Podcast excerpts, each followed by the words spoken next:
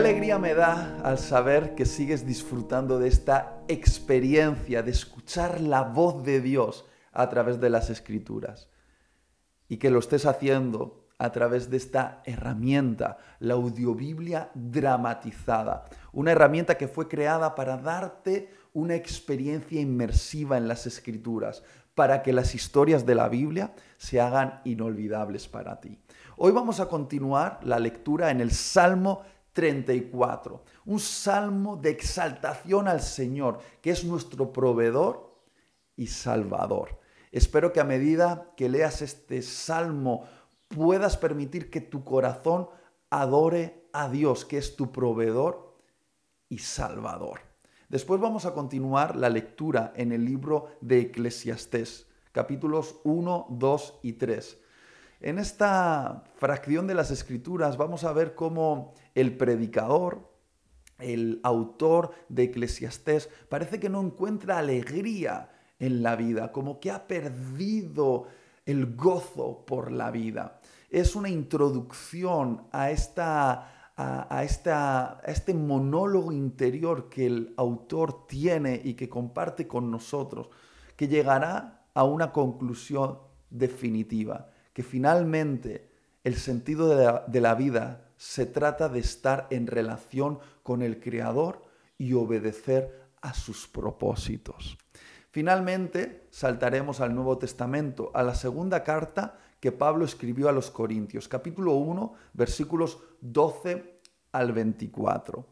Es una introducción eh, muy personal que Pablo hace a la iglesia en Corinto, donde les explica el porqué de sus viajes y les habla desde el corazón.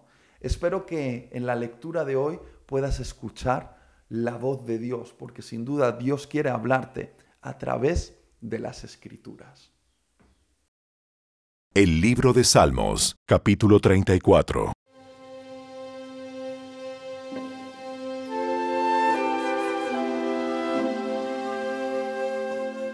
Alabaré al Señor en todo tiempo.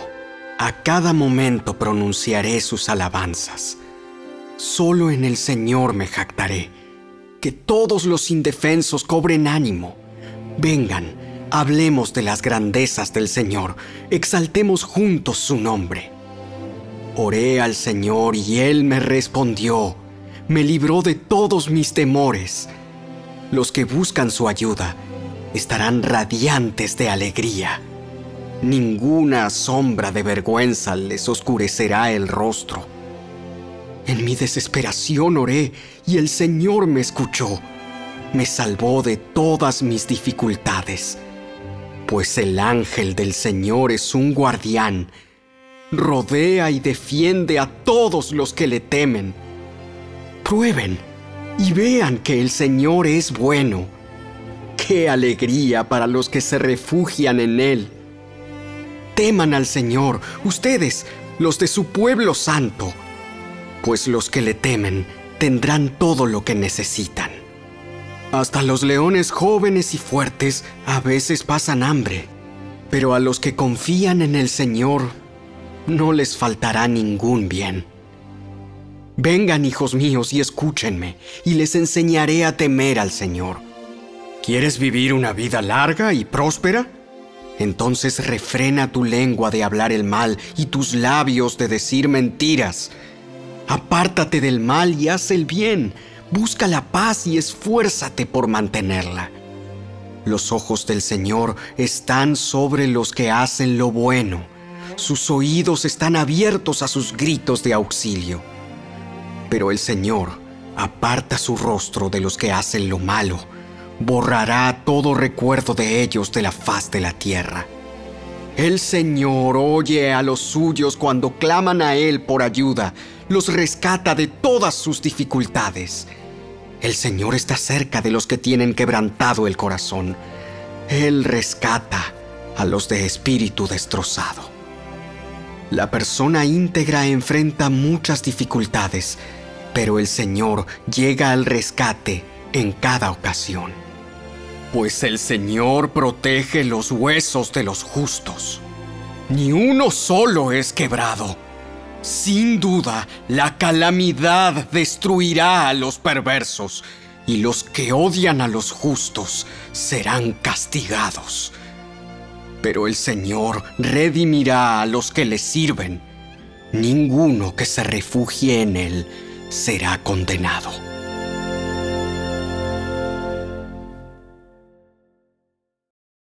El libro de Eclesiastés, capítulo 1. Estas son las palabras del Maestro, hijo del rey David y gobernante de Jerusalén. Nada tiene sentido, ningún sentido en absoluto. ¿Qué obtiene la gente con trabajar tanto bajo el sol? Las generaciones van y vienen, pero la tierra nunca cambia.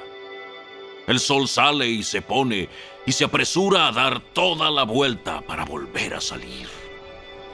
El viento sopla hacia el sur y luego gira hacia el norte. Da vueltas y vueltas, soplando en círculos. Los ríos desembocan en el mar, pero el mar nunca se llena. Luego el agua vuelve a los ríos y sale nuevamente al mar. Todo es tan tedioso, imposible de describir. No importa cuánto veamos, nunca quedamos satisfechos. No importa cuánto oigamos, nada nos tiene contentos. La historia no hace más que repetirse. Ya todo se hizo antes. No hay nada realmente nuevo bajo el sol. A veces la gente dice, esto es algo nuevo, pero la verdad es que no lo es. Nada es completamente nuevo. Ninguno de nosotros recuerda lo que sucedió en el pasado y las generaciones futuras tampoco recordarán lo que hacemos ahora. Yo, el Maestro, fui rey de Israel y viví en Jerusalén. Me dediqué a buscar el entendimiento y a investigar con sabiduría todo lo que se hacía debajo del cielo. Pronto descubrí que Dios le había dado una existencia trágica al género humano. Observé todo lo que ocurría bajo el sol y a decir verdad, nada tiene sentido. Es como perseguir el viento. Lo que está mal no puede corregirse. Lo que se ha perdido no puede recuperarse. Me dije, a ver, soy más sabio que todos los reyes que gobernaron Jerusalén antes que yo. Tengo más sabiduría y conocimiento que cualquiera de ellos.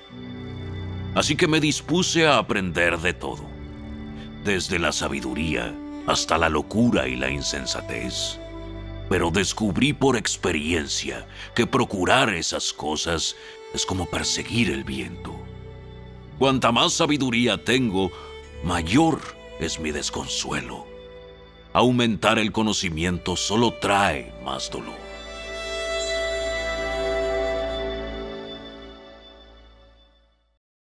El libro de Eclesiastés, capítulo 2. Me dije, Vamos, probemos los placeres, busquemos las cosas buenas de la vida. Pero descubrí que eso también carecía de sentido. Entonces dije, la risa es tonta. ¿De qué sirve andar en busca de placeres? Después de pensarlo bien, decidí alegrarme con vino. Y mientras seguía buscando sabiduría, me aferré a la insensatez Así traté de experimentar la única felicidad que la mayoría de la gente encuentra en su corto paso por este mundo. También traté de encontrar sentido a la vida, edificándome enormes mansiones y plantando hermosos viñedos.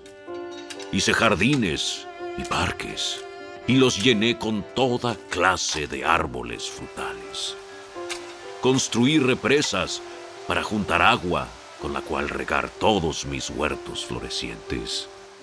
Compré esclavos y esclavas, y otros nacieron en mi propiedad. También tuve enormes manadas y rebaños, más que cualquiera de los reyes que vivieron en Jerusalén antes que yo. Junté grandes cantidades de plata y de oro, el tesoro de muchos reyes provincias. Contraté cantores estupendos, tanto hombres como mujeres, y tuve muchas concubinas hermosas. Tuve todo lo que un hombre puede desear. De modo que me hice más poderoso que todos los que vivieron en Jerusalén antes que yo. Y mi sabiduría nunca me falló.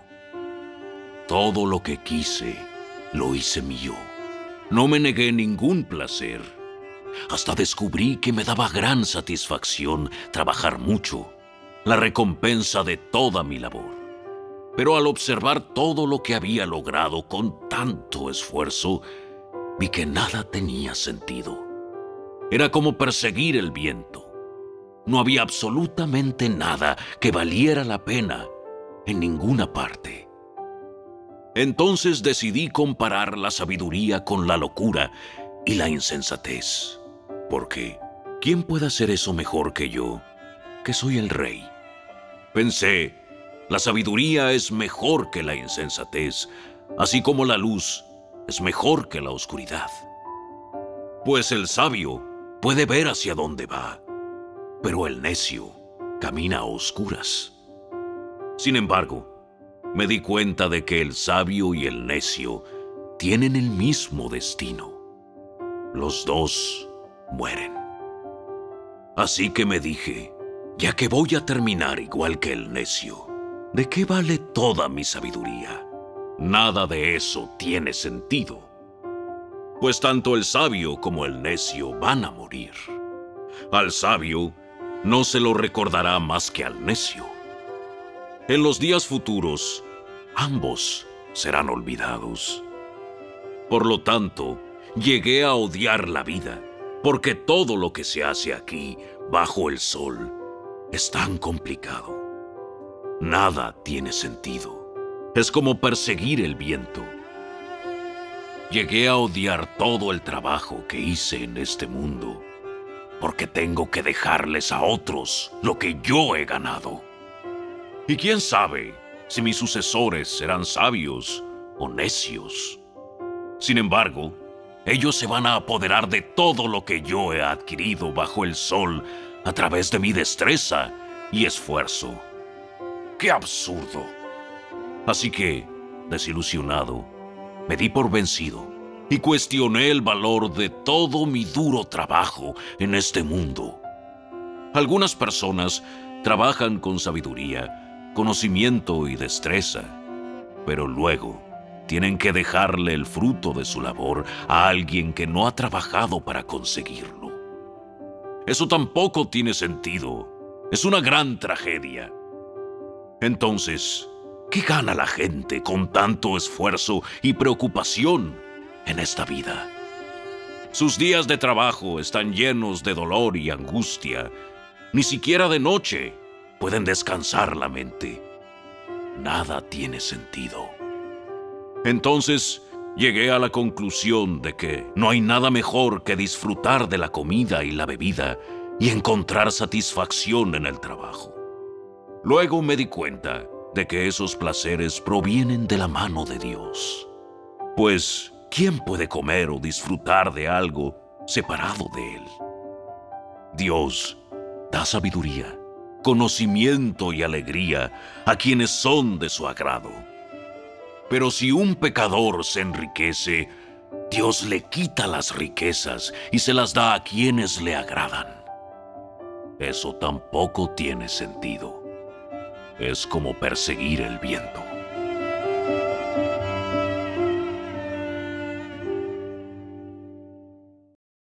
El libro de Eclesiastés, capítulo 3.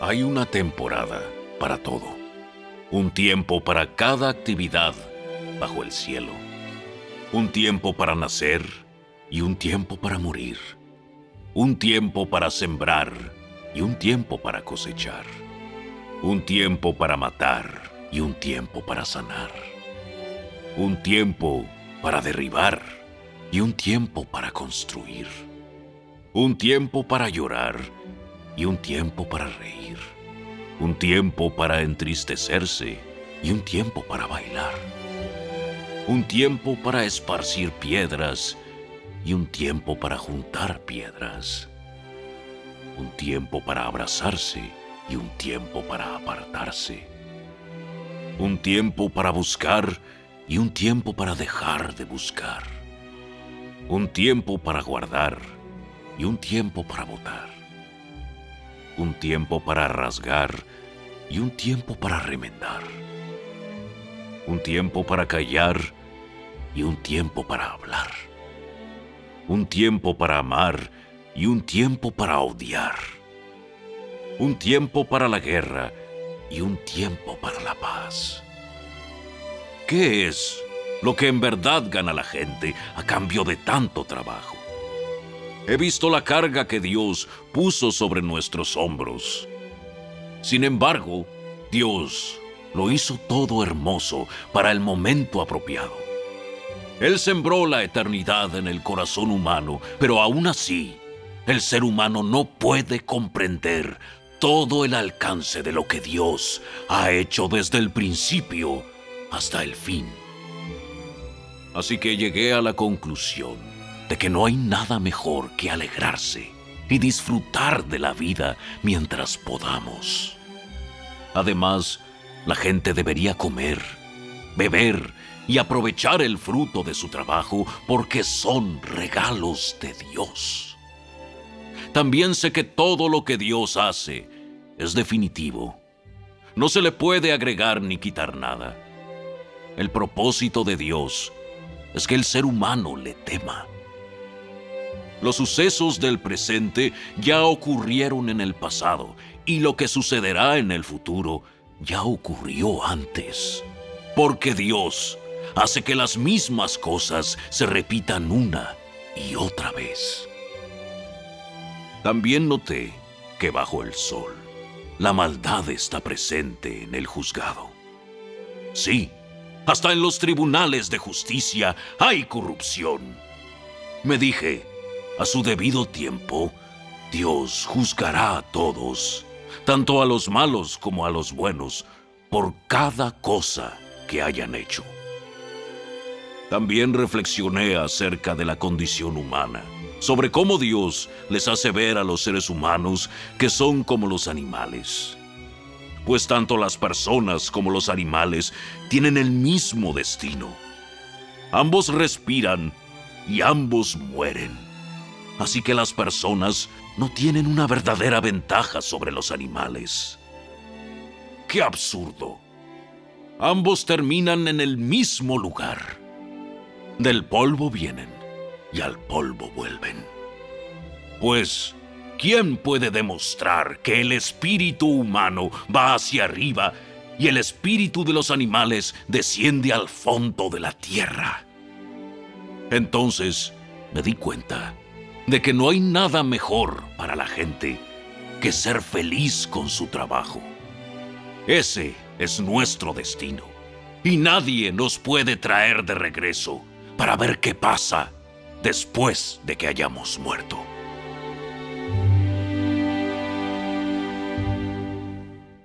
La segunda carta de Pablo a los Corintios, capítulo 1.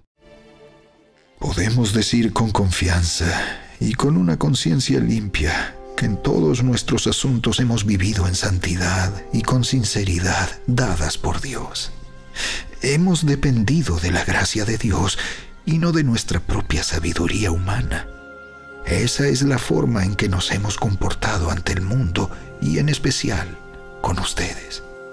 Nuestras cartas fueron transparentes y no hay nada escrito entre líneas ni nada que no puedan entender. Espero que algún día nos comprendan plenamente, aunque por ahora no nos entiendan. Entonces el día que el Señor Jesús regrese, estarán orgullosos de nosotros de la misma manera que nosotros estamos orgullosos de ustedes. Como estaba tan seguro de su comprensión y confianza, quise darles una doble bendición al visitarlos dos veces. primero de camino a Macedonia y otra vez al regresar de Macedonia. Luego podrían ayudarme a seguir mi viaje a Judea. Tal vez se pregunten por qué cambié de planes. ¿Acaso piensan que planifico a la ligera? ¿Piensan que soy como la gente del mundo que dice sí cuando en realidad quiere decir no? Tan cierto como que Dios es fiel, la palabra que les hemos dado no oscila entre el sí y el no, pues Jesucristo, el Hijo de Dios, no titubea entre el sí y el no. Él es aquel de quien Silas, Timoteo y yo les predicamos, y siendo el sí definitivo de Dios, Él siempre hace lo que dice, pues todas las promesas de Dios se cumplieron en Cristo con un resonante sí. Y por medio de Cristo nuestro amén, que significa sí, se eleva a Dios para su gloria. Es Dios quien nos capacita junto con ustedes para estar firmes por Cristo. Él nos comisionó y nos identificó como suyos al poner al Espíritu Santo en nuestro corazón como un anticipo que garantiza todo lo que Él nos prometió. Ahora pongo a Dios por testigo de que les digo la verdad la razón por la cual no regresé a Corinto fue para ahorrarles una severa reprimenda. Pero eso no significa que queramos dominarlos al decirles cómo poner en práctica su fe. Queremos trabajar junto con ustedes para que estén llenos de alegría, porque es por medio de su propia fe que se mantienen firmes